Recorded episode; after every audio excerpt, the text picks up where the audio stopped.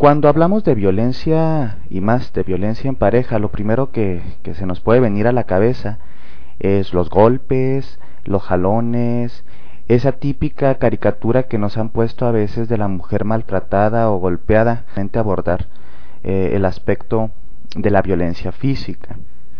Cuando nosotros empezamos una relación, irremediablemente estamos entrando en una situación de vulnerabilidad. Cuando nosotros estamos con nuestra pareja abordando pues el, approach, el conocimiento, tal vez en el noviazgo, empezamos a detectar ciertas formas de ser del otro y cómo nosotros reaccionamos a sus formas. También el otro se adapta a nuestra, a nuestra realidad en, en menor o mayor medida y empezamos a combinar parte de nuestras estructuras, de nuestra vida, nuestra forma de ver la vida, nuestra filosofía, religión, ideales. Es decir, se empieza a mezclar todo. En algunas ocasiones, la violencia, la violencia entre, entre pareja, la empezamos a detectar desde el noviazgo. Nada más que en el noviazgo está sutilizada o está un poquito um, mejor maquillada o matizada. Sin embargo, ahí está. Lo interesante de la violencia en pareja es que muchas veces nosotros la negamos, la justificamos y la invisibilizamos. ¿Por qué? Bueno, pues porque a veces estamos acostumbrados o creemos que es normal esto que nos está pasando. Es más, a veces le ponemos etiquetas de que es porque me quiere, es porque me ama, es porque es muy celoso, porque no me quiere perder. Hablo mayoritariamente en masculino porque no nos podemos engañar y tenemos que entender que la violencia en una relación de noviazgo, de pareja, etc., etc., etc., mayoritariamente la emitimos los hombres. Y las mujeres tienden a ser receptoras de esta violencia, las mujeres, los niños y las niñas. ¿Por qué creen que la eh, hay más mujeres que reciben violencia? ¿Cuáles son sus posibles respuestas? ¿Mm? ¿Que ya se me durmieron o qué? la mayoría de las receptoras de violencia en la pareja y en sí, en todo lo, todo el rollo social y cultural, eh, tiene que ver con cuestiones de género. Tenemos que entender que tenemos una cultura, ¿sí? Una cultura basada en, en, el, en el, la construcción patriarcal, en donde hegemónicamente a los hombres nos ha correspondido o se nos ha dado socialmente eh, todo este poder por encima del otro. En estas cuestiones, la realidad de género sí marca mucho. Se cree que basados en estereotipos de género los hombres tenemos que ser fuertes, los mandones, los autoritarios, los dominantes, y que minoritariamente las mujeres tendrían que ser tiernas, receptivas, cariñosas, pacientes, cargar la cruz que les ha tocado y palabras por ese, por ese sentido. Entonces todo esto se ha internalizado a lo largo de los milenios, porque no estamos hablando de un año, dos años, de diez años para acá, estamos hablando de toda una lucha de milenios en donde se ha impuesto la autoridad patriarcal hacia las mujeres y hacia los hombres. Y aquí hemos salido afectados tanto hombres como mujeres, porque muchos hombres piensan, bueno, entonces a los hombres nos conviene que la situación siga así. Claro que no, porque esta situación de la violencia focal en, los hogares, en las casas, quizá nos ha afectado a todos y a todas. Un hombre que un hombre y una mujer que construyen un vínculo, una relación de pareja violenta, irremediablemente van a afectar a sus hijos y a todo su entorno es una enfermedad psicosocial que nos va a afectar a todos. Pero, por ejemplo, aquí nos dicen actualmente hay muchos casos de violencia de las mujeres hacia los hombres. A ver, mm, ¿cómo está eso? El trato de algunos hombres se vuelve agresiva. El trato de algunos hombres vuelve agresivas a las mujeres. Ok, bueno, eso ya, ya es un parámetro diferente. Lo que nos, por ejemplo, nos dice Belkis aquí de que muchos casos de violencia de mujeres hacia hombres. Ok, violencia como tal tenemos que entender que, que es muy complejo hacer el análisis. Si hay mujeres que llegan a golpear a sus parejas, a insultar, a chantajear y demás, en la mayoría de los casos tiene que ver con una dinámica de violencia reactiva, que ahorita vamos a hablar un poquito qué es eso de la violencia reactiva, porque a veces decimos, bueno, es que esta persona en, su, en lugar de sacar lo mejor de mí, está sacando lo peor de mí. ¿No han llegado a veces a pensar, y más las chicas que los chicos, que una relación a veces saca lo peor de ustedes? Dicen que no debería sacar lo mejor, el amor nos debería hacer crecer, se debería disfrutar, nos debería de nutrir. Entonces, ¿por qué estoy sacando lo peor de mí en esta relación? Eh, tenemos que entender que la mayoría de las receptoras de violencia son mujeres. Hay casos aislados, y digo aislados, de hombres que reciben violencia con todo, a veces hasta con, con, características psicopáticas por parte de la mujer. Sin embargo, en su mayoría, las mujeres son la eh, parte más vulnerable en esta situación por toda la construcción patriarcal, por toda esta cultura machista, por las creencias que tanto hombres y mujeres tenemos, por ejemplo los llamados estereotipos de género, en donde nos dice que los hombres tendríamos que ser dominantes y las mujeres obedientes. Y aunque digas yo no me creo esa pavada, desafortunadamente a nivel inconsciente tenemos tantos introyectos y tantas creencias limitantes que terminamos actuando según nuestro inconsciente y no según nuestro consciente.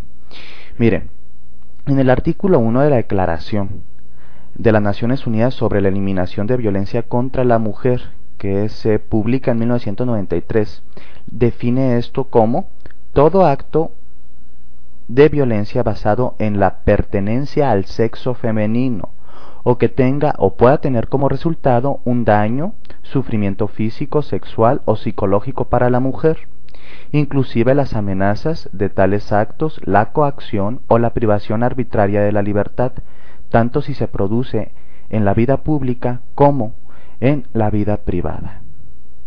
Entonces, nos damos cuenta que aquí nos habla de que la violencia no tiene que ver con necesariamente los golpes. Y aquí es donde más nos debe interesar esto. La mayoría de las personas que a veces estamos en situación de violencia o que puedes estar en situación de violencia, no nos damos cuenta. Lo tenemos invisibilizado. Nos hacemos guajes, no lo entendemos, creemos que estamos exagerando, creemos que estamos dramatizando. Nos dicen que estamos mal, que eso es normal, que así son los hombres o así son las mujeres. Tenemos que empezar que la violencia empieza desde las primeras, desde las primeras esquemas de relación en el noviazgo. Tal vez aquí tenemos personas jovencitas que ya tienen noviazgo o personas no tan jovencitas que tienen noviazgo o que están empezando una relación. Mucha de la violencia en el noviazgo es principalmente violencia emocional y psicológica. Para eso tenemos que entender que a, veces nosotros no, no alcanzamos a definir la violencia porque la tenemos idealizada como únicamente los golpes, pues si no me pega no es tan malo o no es tan mala. Sin embargo, en el noviazgo empezamos a ver un tipo de violencia bien interesante. Tiene que ver con las prohibiciones, ¿sí? Tiene que ver con las críticas y tiene que ver eh, con dominar al otro u a la otra desde un lugar donde se rompe la inequidad y se transforma en una relación que no es equitativa, que no está pareja, no estamos parejos. Entonces son comentarios como los siguientes. Te puede decir quizá, que eso te queda muy mal, que no debes de usar falda cuando salgas con él, o que no tienes por qué salir con tus amigas si él no te da permiso. Fíjate, a veces a mí me tocó oír este tipo de cosas. Le voy a pedir permiso a mi novio, a veces también a mi novia, para salir con tal o cual o hacer esto o aquello. Somos seres adultos, no tenemos por qué pedir permiso. Ah, podemos informar y pedir su opinión, pero para mucha gente esto está tan normalizado que decimos voy a pedir permiso. En ese momento, aunque tú no te des cuenta, inconscientemente traes introyectada la idea de que esa persona está por encima de ti, que tiene una situación de poder mayor a la tuya y que con toda la razón tú tienes que pedirle permiso. ¿Por qué? Porque te, estás identificando con una postura victimizada, te des cuenta o no. ¿Sí? Entonces, también la violencia en el noviazgo la empezamos a detectar con patrones muy, muy específicos en donde generalmente el generador de violencia, que es el término correcto, algunos le llaman hombres maltratadores, que mm, a mí prefiero el término de generador de violencia, eh, empieza a tratar de hacer que la noviecita, la pareja, se separe de su grupo de apoyo, no me caen bien tus amigas, tus amigas son unas golfas, no me gusta que salgas con ellas, como que me tiran mala onda, como que no me acoplan, ya no salgas con ellas, las prefieres a ellas que a mí. ¿Les suena algo familiar? ¿Alguna vez han oído este tipo de comentarios? Puede que hasta en la tele, o el amigo de un amigo, o la amiga de una amiga. ¿Sí? Estas posturas eh, empiezan también a buscar, y a veces es de forma muy inconsciente y opera de forma, como se lo reitero, inconsciente, eh, separar a la persona de sus nichos de apoyo, de sus grupos de apoyo, de sus redes sociales. También cuando la pareja empieza a invalidar a la familia, que ay, tu familia es así, es así, tu familia solo te usa, no te quiere, cuando empieza a lastimarte con insultos que no necesariamente van dirigidos a ti, sino dirigidos a veces a tu familia o amistades, también está utilizando pues técnicas o estrategias de violencia psicológica. Y esto a veces nos puede dejar pues bastante mal parados. ¿Sí me explico? También tenemos que entender que muchas veces esta, esta postura no la tiene consciente el, el operario, el generador de violencia. Él no siente que está haciendo nada malo él no lo detecta como algo malo, para él es algo normal y natural porque aprendió a lo largo de, de su crianza que así es como se llevan los hombres y las mujeres.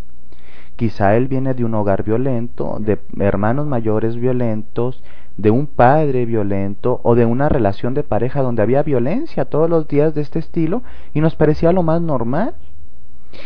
También en la violencia en el noviazgo es muy usual encontrarnos con eh, el miedo o la ansiedad de eh, creer que estamos haciendo algo mal y que nos va a descubrir. Por ejemplo, te pongo un ejemplo eh, clave.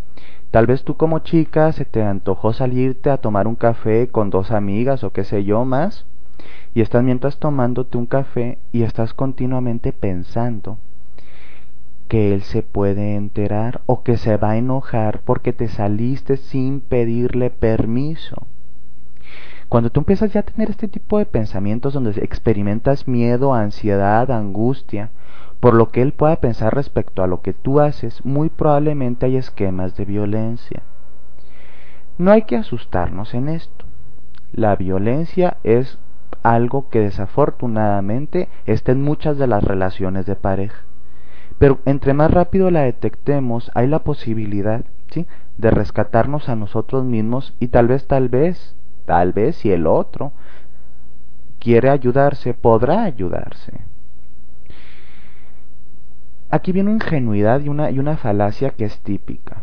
Muchas veces cuando estamos jóvenes, y más las mujeres cuando están jóvenes, piensan que este tipo de actitudes, esta celotipia que a veces presenta estos celos exacerbados, esta necesidad de control exagerada, se le va a ir quitando con el tiempo. Nos decimos a nosotros mismos, no, no, no, no, ya cuando nos casemos esto va a cambiar.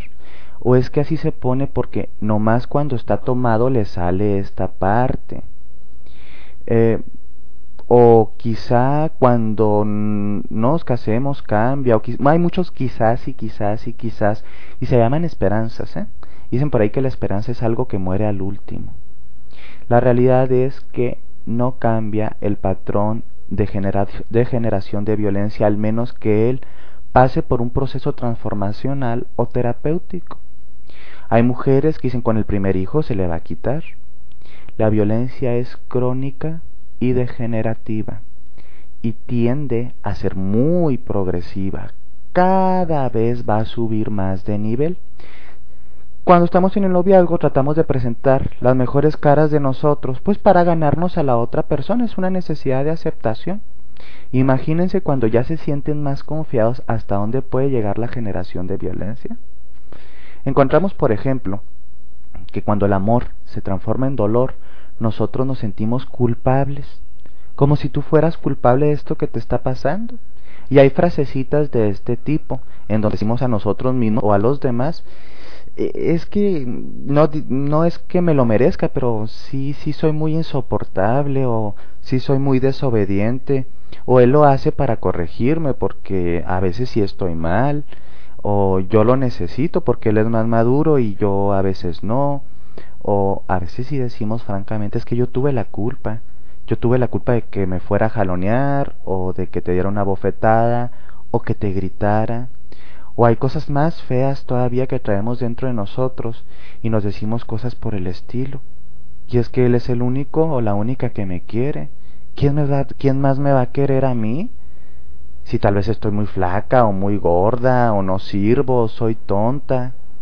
Entonces todo este perfil de la receptora de violencia eh, tiene que ver a veces con muy baja autoestima y ya de por sí tal vez la traíamos dañada y en la relación violenta cada vez se nos empieza a ir más la autoestima, a bajar más la autoestima. Entonces empezamos a tener esta, estas ideas recurrentes en donde nos están haciendo el favor y tenemos que aguantar. O es que así son todos los hombres, que no. Entonces tenemos este tipo de ideas que tienen que ver con nosotros. Y aquí es algo que te quiero plantear con mucho, mucho, mucho respeto y es una postura muy personal. No eres culpable de lo que te está pasando, pero sí eres responsable de lo que te está pasando. De nada nos va a servir eh, sentir culpa y decir somos unos tontos porque lo permito, porque lo, porque lo dejo o porque no lo dejo Nadie es culpable de recibir violencia, absolutamente nadie. Pero sí somos responsables porque en algún momento, dentro de nuestros esquemas y registros personales, permitimos y creímos que era sano relacionarnos así. Lo toleramos, ¿sí? Lo permitimos. Y muchas veces, desafortunadamente, eso es algo que a mucha gente le choca aceptar, lo buscamos tenemos patrones internalizados en donde estamos buscando una pareja que nos lastime. ¿Por qué? Porque traemos problemas, unas neurosis personales o, tenemos atmósferas eh, repetidas, por ejemplo.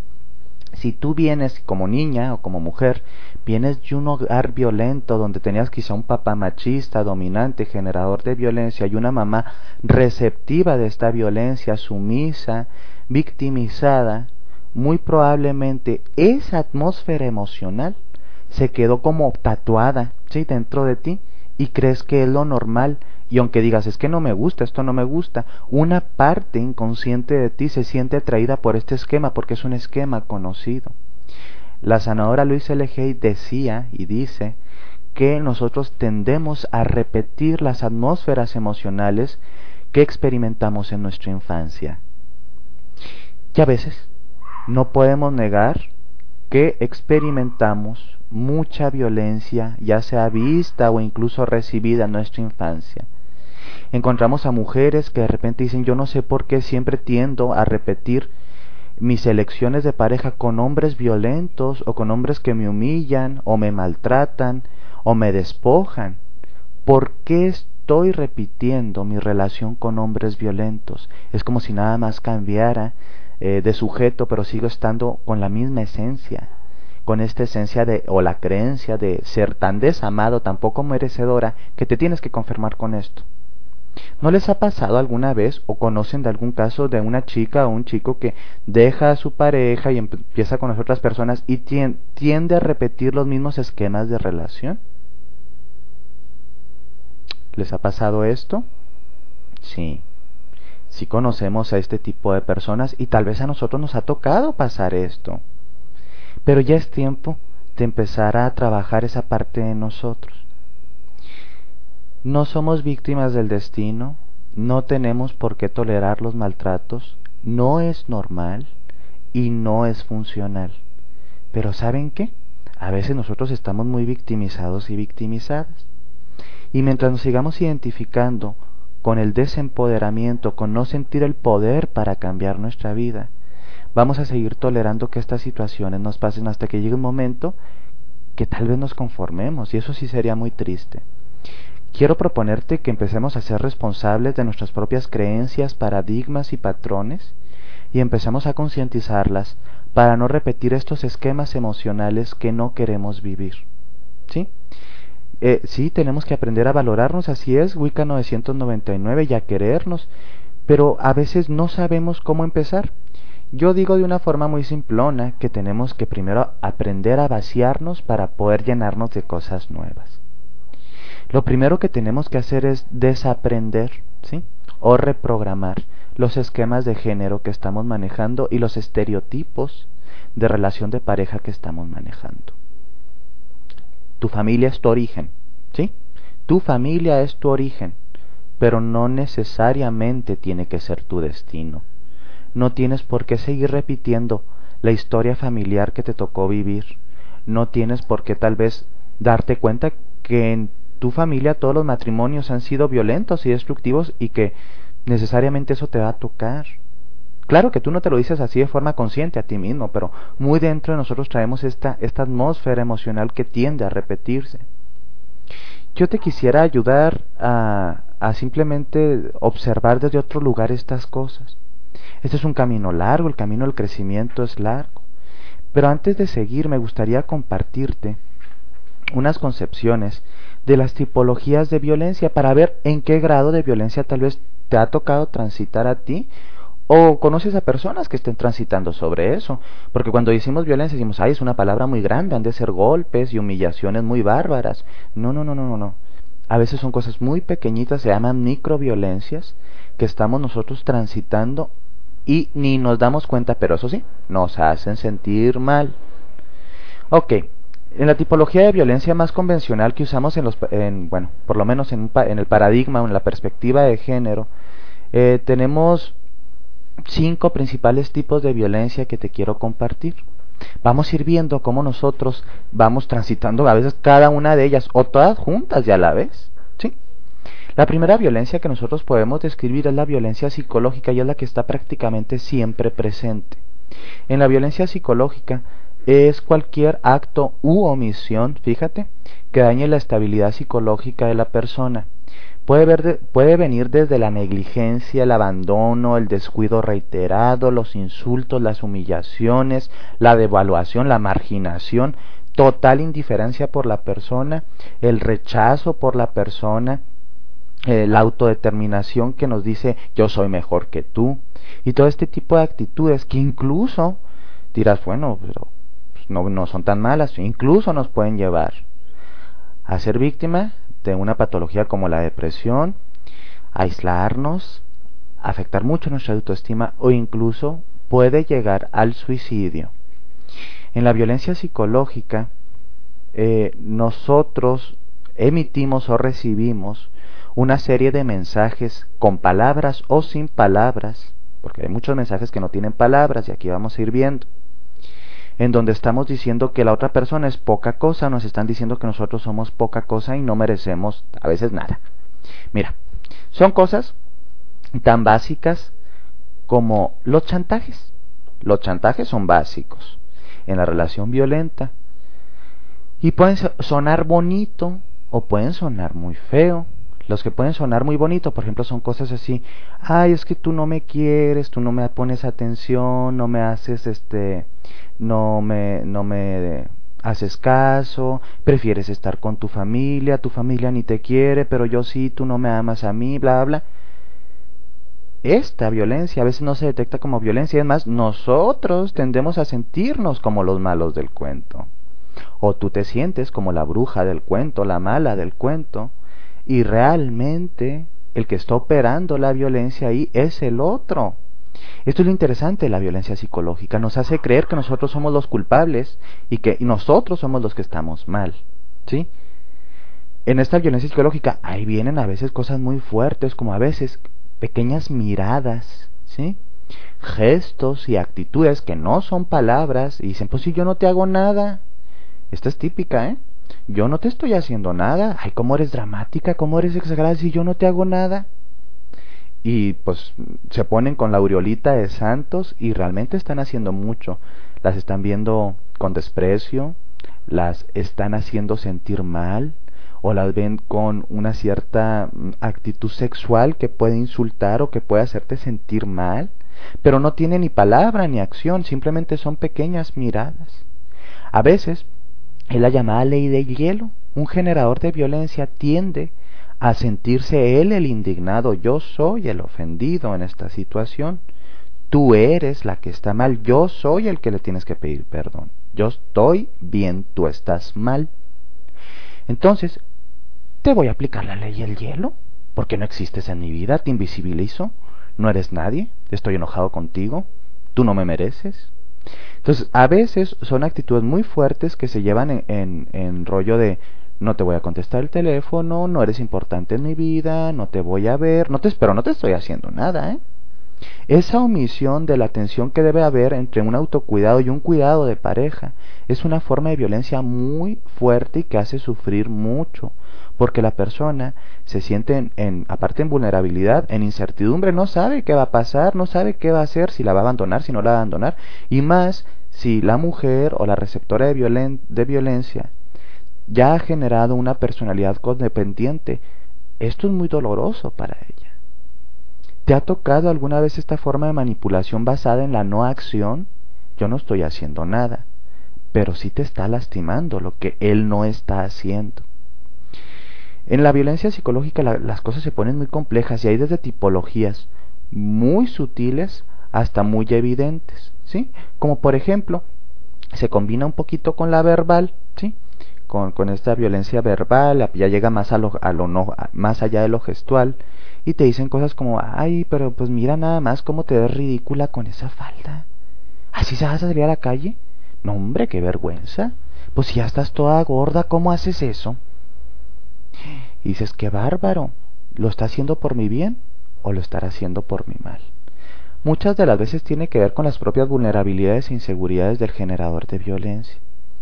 Lo más triste es que nosotros no nos damos cuenta de esto y realmente nos hace sentir muy mal. A veces esta violencia psicológica termina en secuestros emocionales, ¿sí? O sea, sentirnos como si estuviéramos secuestrados, sí, emocionalmente, y estuviéramos en un encierro en un encierro, a veces hasta en la casa, por toda esta violencia emocional, psicológica que hemos tenido. Y generamos hasta algo parecido que le llaman en, en, bueno, en algunos parámetros clínicos síndrome de Estocolmo, en donde el síndrome de Estocolmo se ha presentado en víctimas de secuestro, en donde defienden a los secuestradores y hasta los justifican, es más como que se alían con ellos. Muchas mujeres tienden a tener algo parecido a este síndrome de Estocolmo en los parámetros de violencia y hasta eh, defienden a el hombre agresor o al hombre generador de violencia. Estoy, reitero, usando la palabra hombre como el generador de violencia más convencional y mujer como receptora de violencia, pero esto no significa que no haya hombres que pueden estar en situación de violencia. Por ejemplo, esto también lo vemos entre parejas del mismo sexo. Hay, puede haber una relación de dos chicas o de dos chicos donde uno es el emisor de violencia y el otro es el receptor. O incluso la relación puede estar ya tan dañada donde hay violencias reactivas y cruzadas en donde los dos se están violentando continuamente. Y esto es bastante bárbaro, peligroso y a veces llega a la muerte. La violencia es un tema de salud pública y está asociada con muchas enfermedades. Una mujer que está transitando violencia, alguien que está transitando violencia, tiene posibilidades de, presentar o desencadenar sintomatología patógena muy fuerte. Pueden ser desde trastornos gástricos, eh, problemas, este, em, ya sabemos, problemas eh, de respuesta autoinmune, alergias exacerbadas, nerviosismo, em, desafortunadamente cáncer y muchas otras enfermedades. ¿Por qué? Porque el cuerpo está sometido a una descarga bioquímica tóxica todo el tiempo. Estamos en situación de mucha adrenalina, de mucho miedo, de mucha ansiedad, de mucha preocupación y todo se empieza a somatizar en algún momento. La violencia de género está relacionada con muchas enfermedades y riesgos a la salud. ¿Sí? La violencia física, que es la más evidente. A muchas mujeres, en su mayoría, quedan mal después de, un, de una golpiza y a veces pues pueden reventar un pecho, perder un ojo, em, muchos, muchos peligros. Es, es, incontable la cantidad de peligros de la violencia física que a veces está normalizada. Hay mujeres que ya saben que tal vez el fin de semana van a recibir su golpiza porque él se pone a tomar es algo normal en su vida. Y a veces ya ni siquiera pelean, ya ni siquiera pueden, ya no tienen energías. Esto en, algunos parámetros le llaman síndrome de indefensión aprendida. En este síndrome eh, la persona es como si ya no pudiera tener ni defensas emocionales ni físicas, no encontrará muchos recursos para defenderse y simplemente a veces se tiran a recibir las patadas o las golpizas en el piso. Es algo bastante, bastante doloroso y nadie se merece eso, por más eh, mal que nos hayamos portado, por todas las equivocaciones que hayamos cometido, por infidelidad incluso, tampoco se merece esto nadie.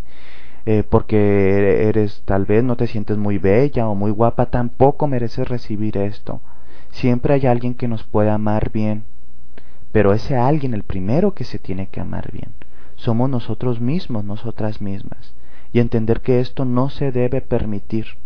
A ver qué me están poniendo aquí en el chat. eh, nos dice Belki, siempre me ha llamado la atención la intensidad de una relación gay y en cómo pueden sentirse celosa y incluso llegar a homicidios. Ok, bueno, Belki, esa es una, es una buena participación y yo déjame comentarte algo. Eh, las relaciones entre hombres homosexuales o mujeres homosexuales tienen más o menos los mismos parámetros de o los mismos estándares de violencia en una relación heterosexual. De hecho, hay más relaciones violentas entre hombre y mujer.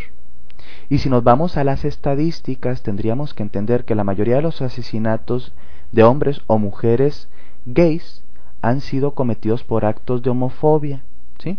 Mientras que las mayorías de, de, de las víctimas de violencia de pareja han sido asesinadas por su pareja y en la mayoría son mujeres las que mueren en manos de hombres. Entonces, esto es una mentira. Estadísticamente, las mujeres, las relaciones heterosexuales tienen más violencia, o al menos está más eh, documentada, y son las mujeres las que están en estado de más peligrosidad. Son mucho más violentas e incluso pueden llevar a la muerte. ¿Sí? Al menos, digo, los casos documentados y la estadística que hasta ahora tenemos. A veces sí, mira, por ejemplo, nos dice aquí Luna Lilith que a veces ella es muy celosa y que a veces no sabe qué hacer para ya no serlo. Y esto sabes que te afecta y te afecta la relación de pareja. Sí, a veces estamos en situación, decimos, bueno, es que mis celos están violentando a mi pareja. Pero aquí eh, tenemos que entender que muchas veces no tiene que ver con mi pareja, ¿eh? tiene que ver conmigo. Así tuviéramos una pareja que fuera la más promiscua, si nosotros no somos celosos, porque tenemos otros esquemas de pensamiento y emotividad, seguiremos adelante o no toleraremos y allí la dejaremos.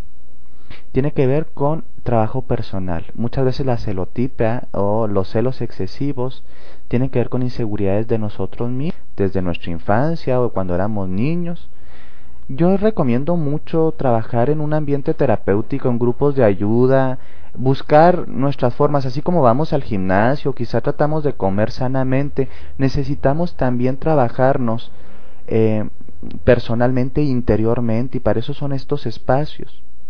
El, el, me quedé en la violencia física. La violencia física aquí sí entra cualquier daño, ¿sí? Aguas, daño no accidental, ¿eh? Usando la fuerza física, alguna arma, algún objeto que pueda provocarnos lesiones, ya sea internas, externas o ambas. ¿Sí? Entonces, aguas, aguas aquí no hay que confundirnos. Si a veces tal vez nuestra pareja se les cayó este un libro o un objeto y nos cayó en, nuestro pie y no fue eh, premeditado ni, ni siquiera a propósito. No, no, eso no es violencia, es un accidente como cualquier persona nos puede pasar. Aquí la diferencia es que hay todas las ganas de dañar, ¿sí? Pero no por dañar, sino por imponer mi poder. La violencia es diferente a la agresividad, ¿eh? tenemos que entender. No son sinónimos. Nosotros, todos los seres humanos, somos en alguna medida agresivos. Y es algo que está dentro de nuestra realidad instintiva y nos sirve para sobrevivir y seguir adelante. No pasa nada. Un hombre agresivo no es lo mismo que un hombre violento. Un hombre agresivo puede ser agresivo en muchas situaciones, ¿sí? Pero no necesariamente llega a ser violento. Un hombre violento utiliza la fuerza psicológica, psíquica, emocional, eh, física para someter o destruir. Es, es decir, la violencia tiene una connotación de imposición de poder. Voy a imponer mi poder por encima de ti. Yo siempre voy a estar por encima de ti. ¿Sí?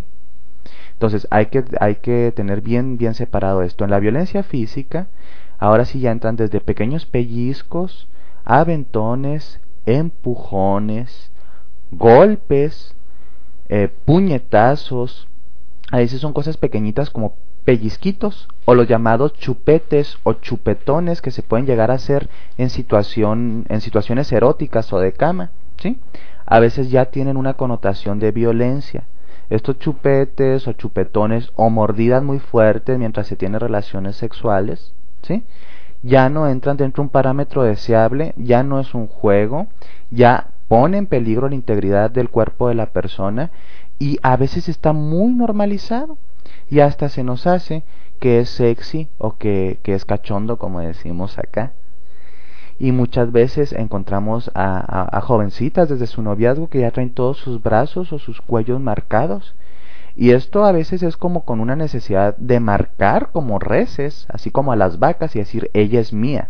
¿sí? Es una actitud territorial y una actitud, una actitud este, eh, muy violenta. ¿eh?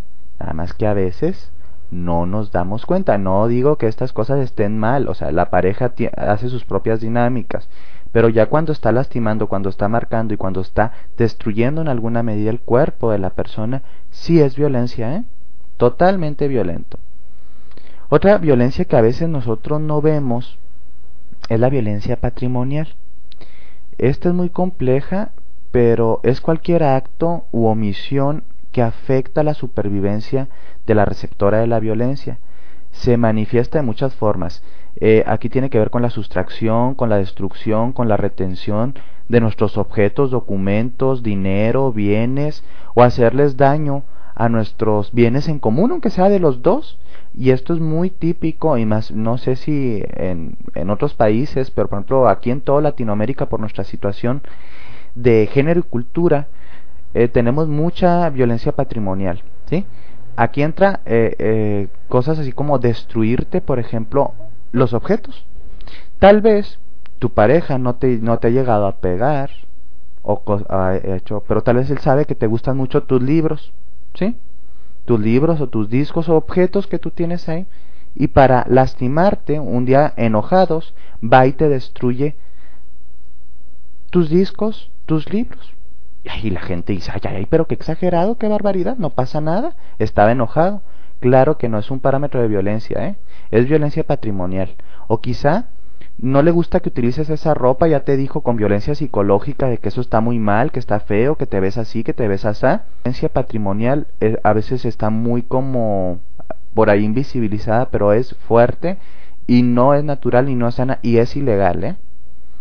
A veces son cosas muy fuertes y esto lo vemos, por ejemplo, en hombres generadores de violencia que a veces no llegan a pegarle a su pareja, pero empiezan a destruir los muebles de la casa, agarran un bat, destruyen los vidrios, van y le hacen una escena de celos a su novia o su esposa y van y le ponchan las llantas o les quiebran los, las, los focos del carro, qué sé yo. Hay tantas cosas en esto. Entonces, si te fijas, esta violencia patrimonial eh, son cosas fuertes. Algo típico de los tiempos modernos eh, tiene que ver también con la invasión de nuestros espacios privados y de nuestros objetos privados. Desde la sustracción del teléfono celular, robarte el teléfono celular para que no llames, o meterse en él para checar tus mensajes, tus llamadas, con quién hablas, con quién no hablas. ¿Sí? También esto tiene, se aplica, ahora sí, que en el Facebook, porque si bien no es algo físico, si es un patrimonio o un, un em, ¿cómo podríamos llamarle? Pues es un producto virtual que te pertenece, al menos tu perfil o tu cuenta, y sustraer información de ahí o checártelo o robarte contraseñas o dártelo de baja, porque esto es muy típico y esto yo lo veo más en gente jovencita en su noviazgo y se les parece muy normal, ¿eh? O sea, de que, ay, no es que mi novia se enojó y me, me quebró el celular.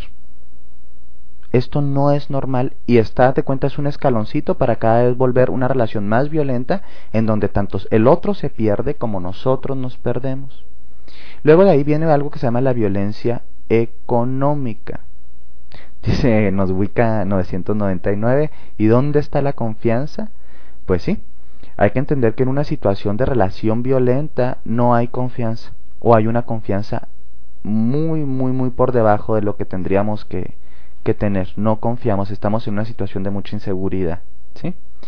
¿Con quién andas? ¿Dónde andas? ¿Por qué te vistes así? ¿Por qué te peinas tanto? Pues ¿con quién vas? Hay mucha desconfianza porque es un hombre generador de violencia. Y aquí es algo interesante. ¿eh?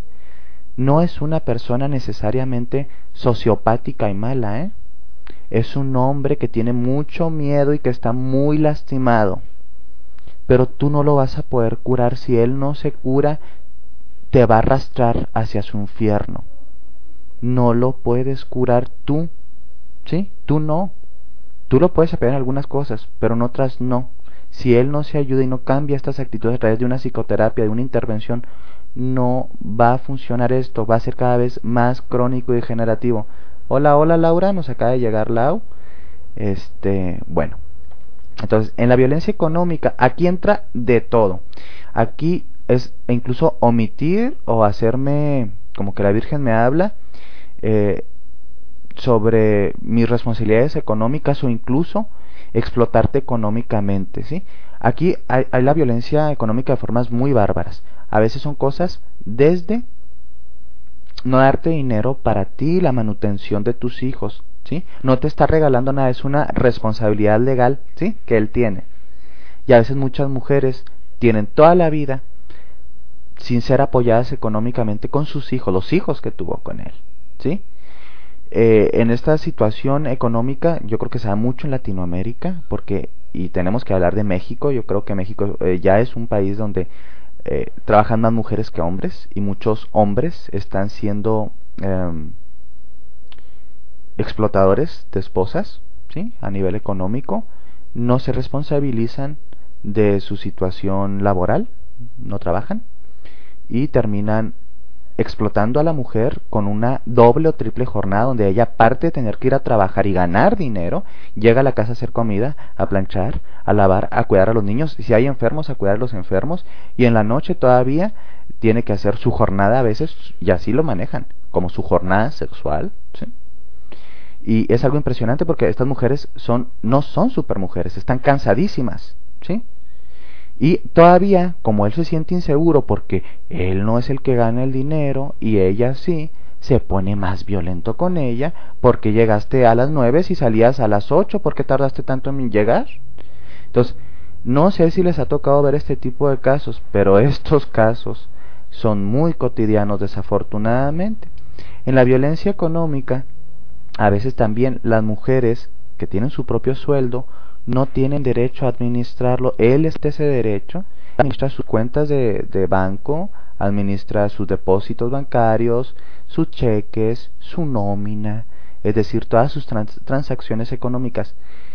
Hay mujeres que no han manejado jamás en su vida un peso y lo ganan, pero el marido se encarga de administrarlo, entre comillas, que realmente es controlar, si controla el dinero de la familia y que a veces incluso sus cosas íntimas como toallas sanitarias y cosas por el estilo, el marido es el que dispone cuándo y cómo se las compra. Esto es una violencia económica fuerte en donde la mujer no tiene derecho o se le ha quitado este derecho de em, hacerse responsable de su propia economía.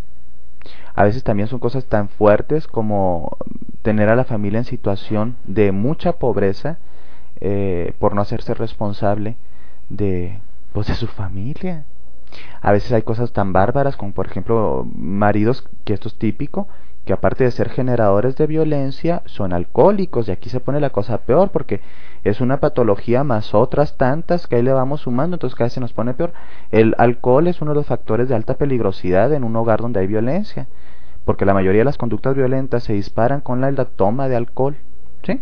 Entonces muchos hombres a veces terminan gastándose en todo el fin de semana eh, la mesada o el sueldo y la familia se queda sin dinero toda la semana porque él literalmente se lo tomó, se tomó el dinero.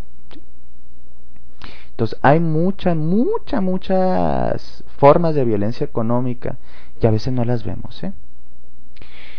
Eh, la violencia sexual, una de las violencias creo yo con más implicaciones, claro está, de género, y con heridas y cicatrices muy, muy duras.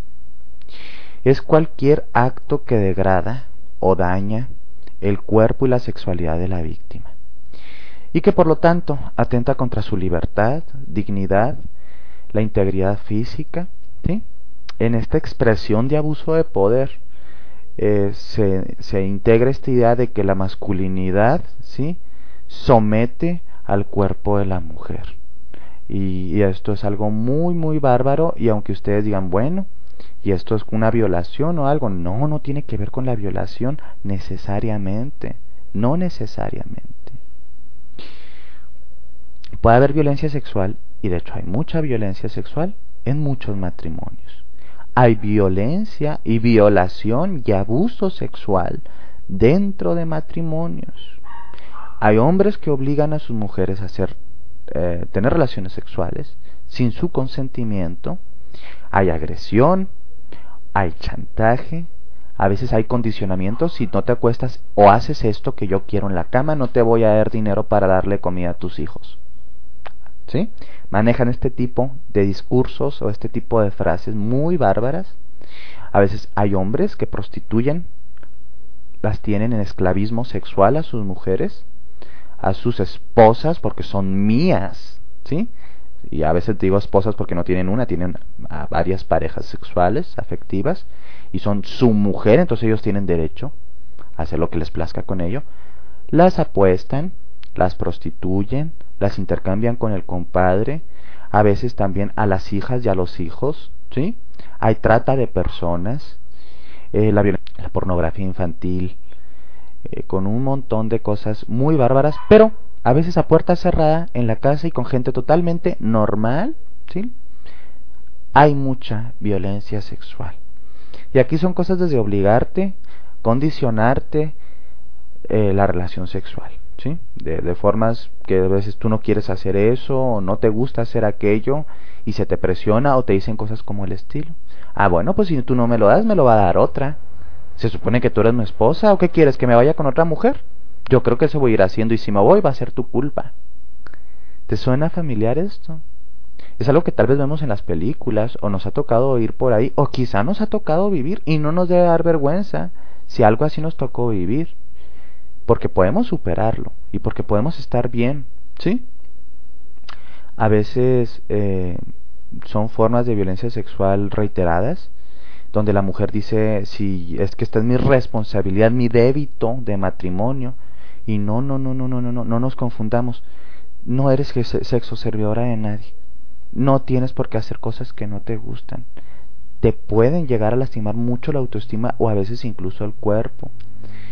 Eh, cuando a veces nos toca trabajar casos de violencia en pareja, donde se presenta la violencia sexual, también encontramos casos muy bárbaros en donde hay eh, no es un delito como tal, pero sí es una irresponsabilidad de una forma de violentar a la pareja, eh, la irresponsabilidad sexual por parte de algunos varones, en su mayoría hombres, reitero, ¿eh?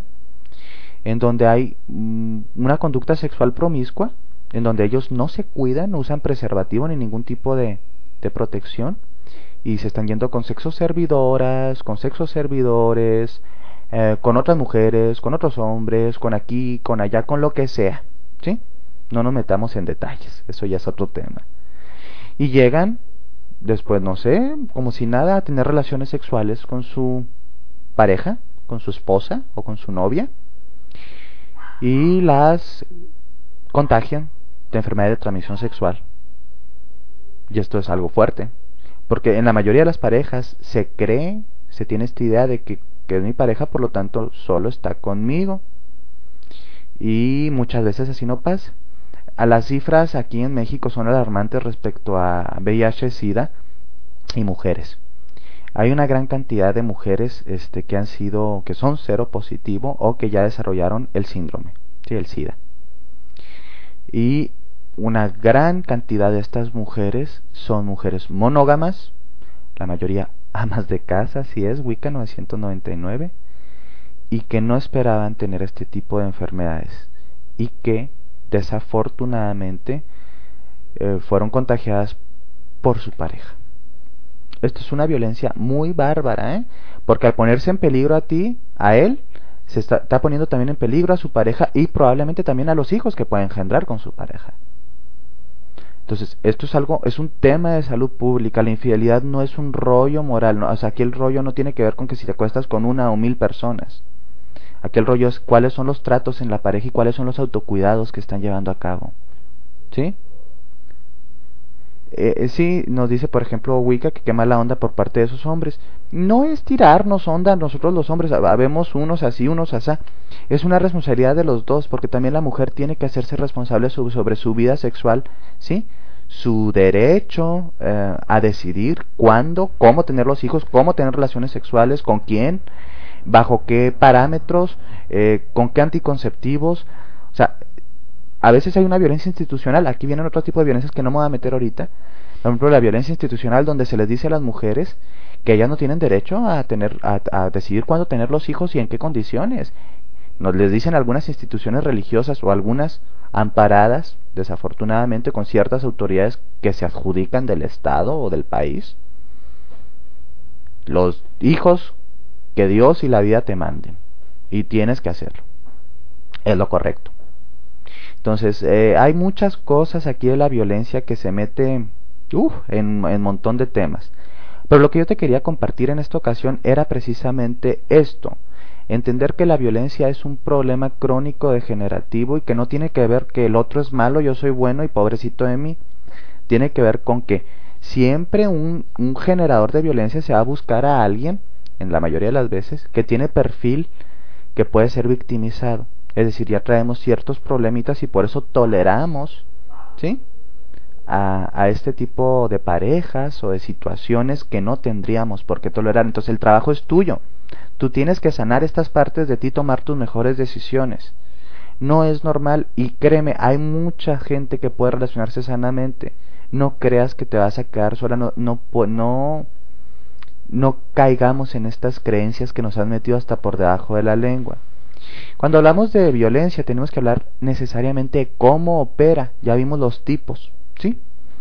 ¿Cuáles eran los tipos? Ya más o menos dije cinco. Hay muchos otros. Esta, es una tipología básica, perdón, un, un unos eh, tipos de violencia básicos.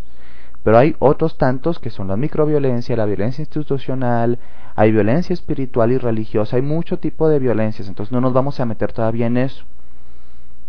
Eh, lo que te quiero explicar ahora es más o menos cómo funciona el mecanismo de violencia para que tú aprendas a detectarlo tanto en ti, porque a veces tú lo estás emitiendo, y esto es especialmente para los chicos que están aquí acompañando, los hombres, los varones. La mayoría de nosotros traemos una educación patriarcal y machista, no nos podemos negar. ¿eh? Todos, todos, todos los hombres tenemos que hacer un trabajo de limpieza interior y quitarnos este machismo. Y a veces sin darnos cuenta estamos haciendo este, esta, esta violencia. ¿eh? Tenemos que trabajarla. Pero también a ti como mujer, también como varón, puedes ver cómo funciona esto y cómo cuidarte para entender cómo funciona el llamado círculo de la violencia. El círculo de la violencia nos explica básicamente que hay tres fases, tres fasecitas, es como una ruedita, ¿sí? En donde vamos a entender eh, cómo funciona la conducta del generador y cómo reaccionamos nosotros. Y a veces nos damos cuenta así. Hijo, aquí está evidente, esta semana se formó todo el circulito. Y la siguiente semana se va a poner peor. Y tal vez se va a apagar y luego va a pasar esto, aquello. Entonces, tú ya tienes un cierto parámetro para empezar a hacer autocuidado. ¿Qué me preguntan aquí? ¿Cómo hago para ayudar? Nos dice Laura a una amiga que sufre violencia familiar por parte de su esposo. Ok. Laura, ¿de dónde, de dónde nos, nos escribes? ¿Nos llamas? ¿Dónde estás? A ver. Para saber más o menos qué instituciones hay ahí que, a las cuales se puede acercar. Laura. Ok. De Argentina. Ah, perfecto. Bueno. En prácticamente todos los países de Latinoamérica tenemos eh, tanto organizaciones no gubernamentales o ONGs que trabajan con temas de mujeres y de violencia. Y también en muchos de nuestros países latinoamericanos, y me imagino que en todos los europeos, tenemos instituciones gubernamentales que se encargan de trabajar este tema. no recuerdo si tiene un instituto, ¿sí? Eh, de la mujer en Argentina o un centro de la mujer en Argentina que trabaja este tema. Me imagino que sí, porque ahí vienen muchas de las teorías que tienen que ver con el género. Eh, lo primero es esto, Laura.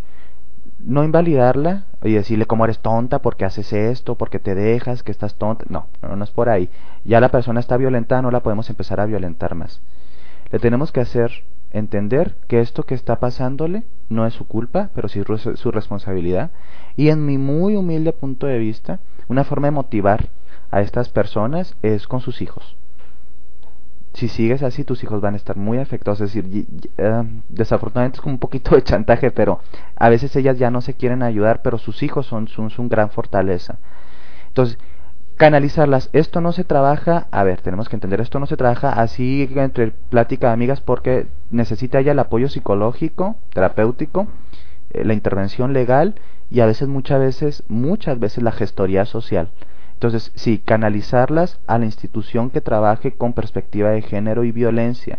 Aparte, eh, no cualquier consultorio o psicólogo o terapeuta o psicoanalista trabaja con perspectiva de género y a veces pueden dañar más eh, a la persona. Entonces, por eso estos centros se han creado, porque tienen una perspectiva de género que permite trabajar esos asuntos.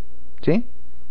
Ella está en Chile. En Chile hay muchas ONGs que trabajan con... tenemos la bendición de que en Chile hay muchas ONGs, hay muchas activistas hermosas y amorosas feministas que trabajan en pro de hombres y mujeres, y no nada más de las mujeres, porque también los hombres tenemos aquí nuestro esquema de sufrimiento. ¿Sí?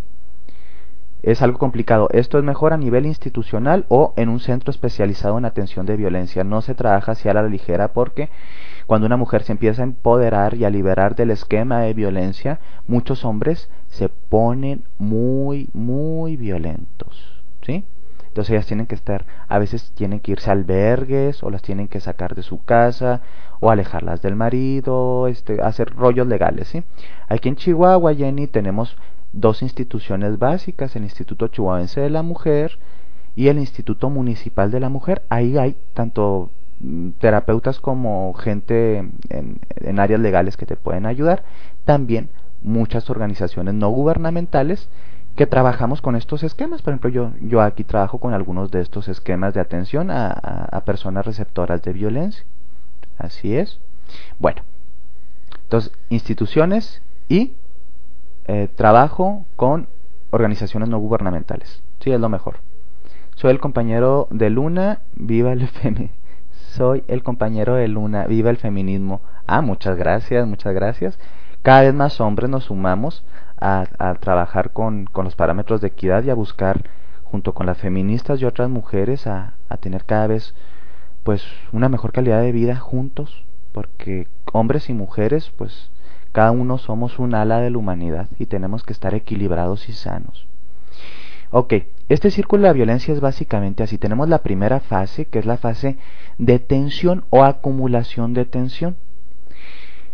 En, en esta fase, la mayoría de los generadores podríamos llegar a acumular mucha tensión. Estamos como guardando la rabia, ¿ya? ¿Y esto por qué pasa? Bueno, hay muchas explicaciones no me voy a ahondar mucho en esto, pero yo les platico una básica. Por cuestiones de género, la mayoría de los varones se nos ha dicho que no debemos demostrar que somos emocionales y que no debemos demostrar nuestras emociones. Entonces no sabemos hablar asertivamente en nuestro mundo interior. Entonces muchas veces estamos acumulando la hostilidad, la tensión, que no está necesariamente asociada a nuestra pareja. ¿eh? Puede ser por el estrés, como nos dice Wicca 999 por, nuestra atención, por nuestro estrés, por el trabajo, por las frustraciones, por lo que sea, ¿sí? como cualquier ser humano. Pero aparte, en esta incapacidad de reconocer nuestra propia problemática, pues a quien tenemos más cerca es a quien le proyectamos toda la porquería. Y decimos, ay, es que ella es la culpable, y es que pues se gasta todo el dinero, y es que es una floja o es una fodonga. O, bueno, entra todo este mal verbo que le podríamos llamar, ese mal verbo nos hablamos cosas muy feas, ¿sí? Un discurso interior negativo, eh, con muchos estereotipos y prejuicios. Y empezamos a ponernos tensos, a ponernos un poquito agresivos, no confrontamos todavía esto, se guarda esta tensión, llega un momento en que explota, ah, ¿cómo explota? ¿Cómo puede explotar? Lo más típico es con el alcohol, pero no tiene que estar relacionado al alcohol, ¿eh? Aquí puede ser una explosión simplemente porque me serviste fría la comida. O sea, y lo estás haciendo para molestarme. O sea, es lo que quieres, ¿verdad? Que me enoje. Parece que te gusta que estemos mal. Y empieza el conflicto o la segunda etapa que podríamos llamarle la fase de agresión. Y aquí viene desde los insultos, el maltrato, la violencia psicológica, todo lo que pueda haber, ¿sí? Que puede ser chiquita. Ah, pero en, este, en esta situación de detone, en donde la situación se puso bárbara, la mayoría de los generadores pueden llegar o podemos llegar, y digo podemos porque enfatizo, todos los hombres podemos ser generadores de violencia por nuestra construcción cultural. Eh, a justificar y a decir, fue por tu culpa, es que tú lo haces para molestarme, o sea, ¿sí? Siempre el otro tiene la culpa, yo no. Hay una incapacidad de reconocer que yo soy el que tiene el problema para manejar mi ira, mi agresividad, mi violencia, mis situaciones personales. Entonces empieza esta etapa, se desenvuelve, se hace el dramón, si se tiene que hacer el dramón o no, se sufre, aquí viene el, el, el padecer, aunque hay que entender que en una situación de violencia, en este círculo de violencia, todo el círculo se sufre, pero hay partes del círculo donde más nos lastiman, que es la emisión de la violencia. En la primera etapa de la acumulación de tensión ya hay pequeñas microviolencias, ya se alcanzan a ver, ya se pone hostil, ya está como con sus, la llamamos aquí en México, con sus jetas o sus carotas, y ya desde ahí la pareja se empieza a sentir mal. Luego después de esa etapa viene una etapa que le podemos dar la, la fase de reconciliación o la fase de luna de miel. En esta fase se baja la tensión, pues ya se desahogó, ya relajó un montón lo que traía estos contenidos negativos. Miren, ya nos viene llegando Vivi. Qué gusto, Vivi, que estés aquí. Ya te está extrañando. Un besote. Y, y en esta parte, este, en esta fase de re, en otro consultorio con otra terapeuta u otro terapeuta, ¿sí? A ver, nos dice aquí, ¿y el amor?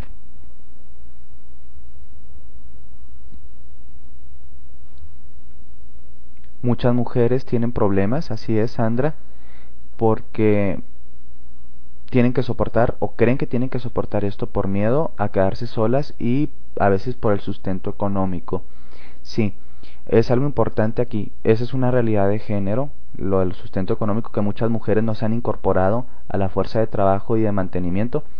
Cuando se maneja bien esto en, desde los parámetros legales y, y a veces institucionales, no significa que él se vaya a desentender de su familia y de la manutención de sus hijos. ¿eh? Por, esto se, por eso esto se tiene en el amor eh, nos puede sanar, no es cierto en este caso.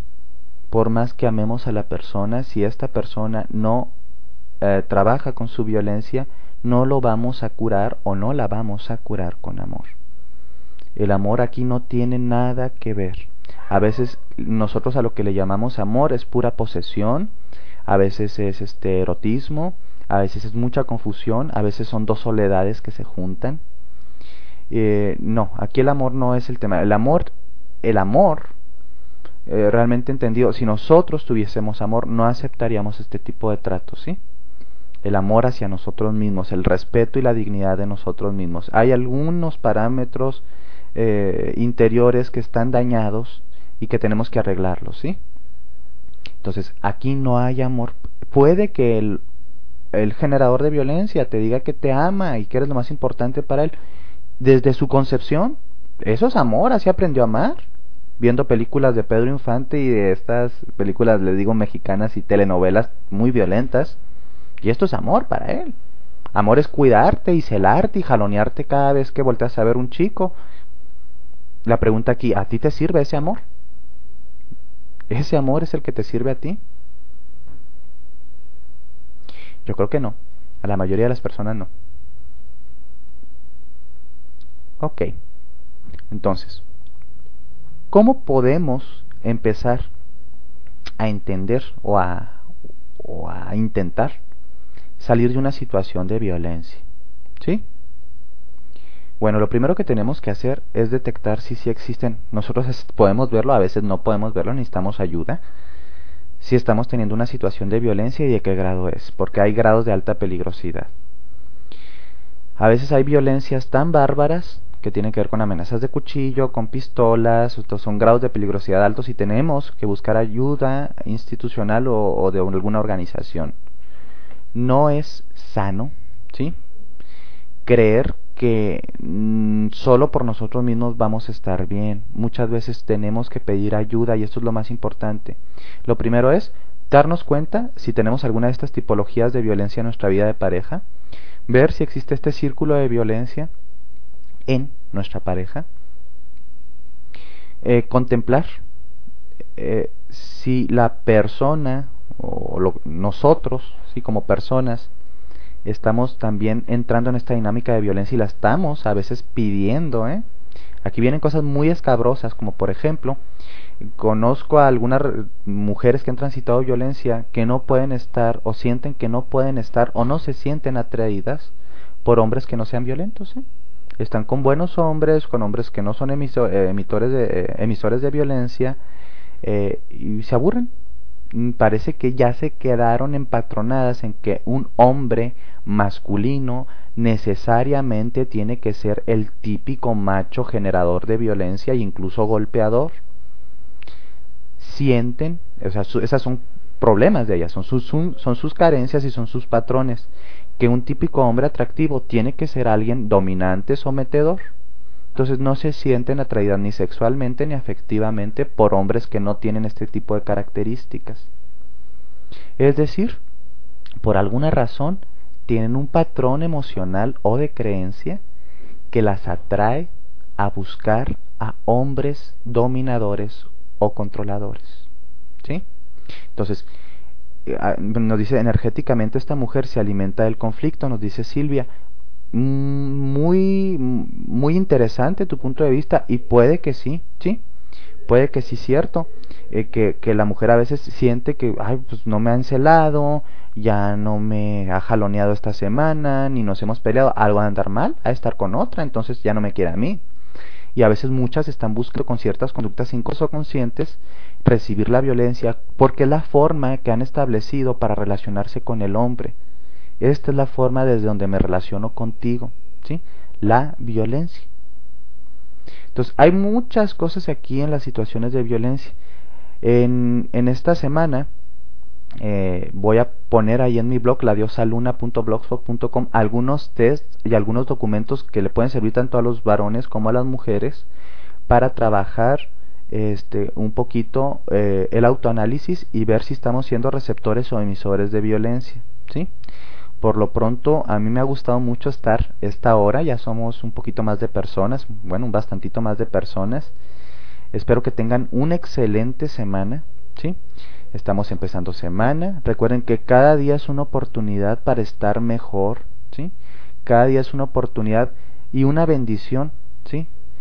Que no podemos dejar mucho tiempo que nuestra vida simplemente se esté yendo de nuestras manos. Tenemos el poder para cambiar nuestra realidad y solo falta que tú te decidas empezar a hacer modificaciones en ti misma y en ti mismo. Les mando un abrazote, muchas, muchas bendiciones y mucha luz. Muchas gracias a Vivi y al equipo de Inspiración Online por hacernos eh, posible transmitir todos los lunes a través de esta linda escuela virtual estos temas que considero muy, muy importantes.